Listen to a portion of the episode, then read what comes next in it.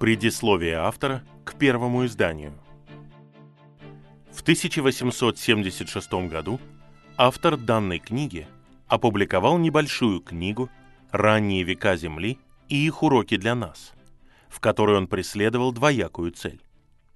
Прежде всего, он пытался устранить некоторые геологические и прочие трудности, обычно связываемые с первыми главами бытия, а также постарался показать, что происходившее в дни Ноя снова появилось в христианском мире, и, следовательно, дни Сына Человеческого уже недалеко.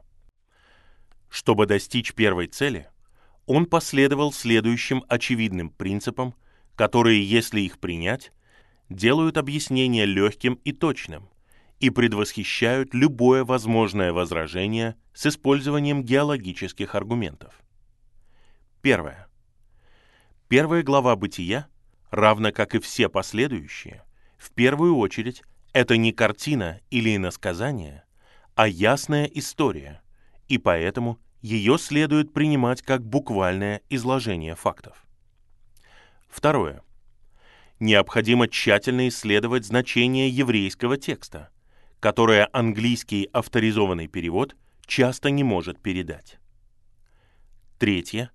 Для тех, кто действительно верит в высшее существо, наличие сверхъестественного вмешательства, производящего физические катаклизмы и перемены, не представляет никакой трудности, особенно применительно к миру, чье нравственное состояние было очевидно ужасным за много веков до сотворения нашего рода.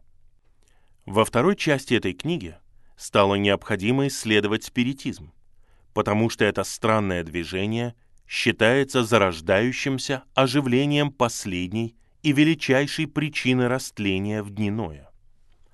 И, возможно, благодаря этому исследованию и благодаря признанию сверхъестественного характера данного феномена, который обычно считают иллюзией или обманом, эта книга была предана относительному забвению.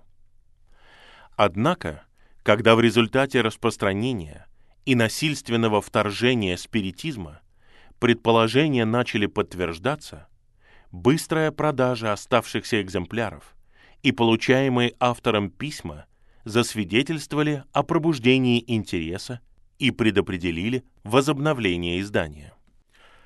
Однако стало очевидным, что простого переиздания будет недостаточно, потому что не только сам автор глубже узнал предмет своего исследования, но и сам спиритизм сильно развился. А за ним последовали две другие схожие идеи – теософия и буддизм. Поэтому в изначальную рукопись не только были вставлены обширные добавления, но также были добавлены новые главы, посвященные последним течениям, которые, вопреки большим различиям между их последователями, мы должны считать одним трехсторонним движением. И, возможно, самым очевидным проявлением их единства является стремление отвергнуть спасение Господа Иисуса и подменить его доктриной о том, что грех постепенно стирается нашими собственными делами и страданиями или в духовном мире, или в серии перевоплощений на земле. Последняя идея или духовная эволюция, существовавшая ранее и впитанная теорией физической эволюции, после видоизменений и различных исправлений проникает в те части света, где она была бы наверняка отвергнута. Но христиане, по крайней мере, должны понимать, что она подрывает библейскую космогонию и план спасения, и что по самой сути она медленно, но верно стремится стереть самого великого Спасителя из умов его тварей.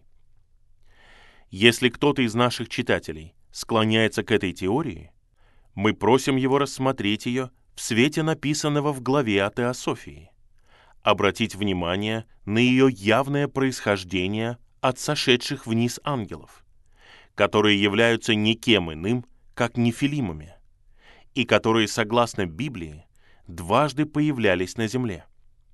И помнить, что хранителями и стражами ее – были не апостолы Церкви Иисуса Христа, а родоначальники тайн, священники Брахманы, и последователи Будды. Возможно, именно при помощи этой доктрины сатана изгладил изначальное откровение из умов интеллектуалов среди людей и поменял их веру с веры в одного единственного Бога в пантеизм, который является основанием языческой философии. Но многие знамения свидетельствуют о том, что час сил тьмы снова приближается. Закат веры, который, согласно предсказанию, будет предшествовать приходу Сына Человеческого. И будет так, как уже было.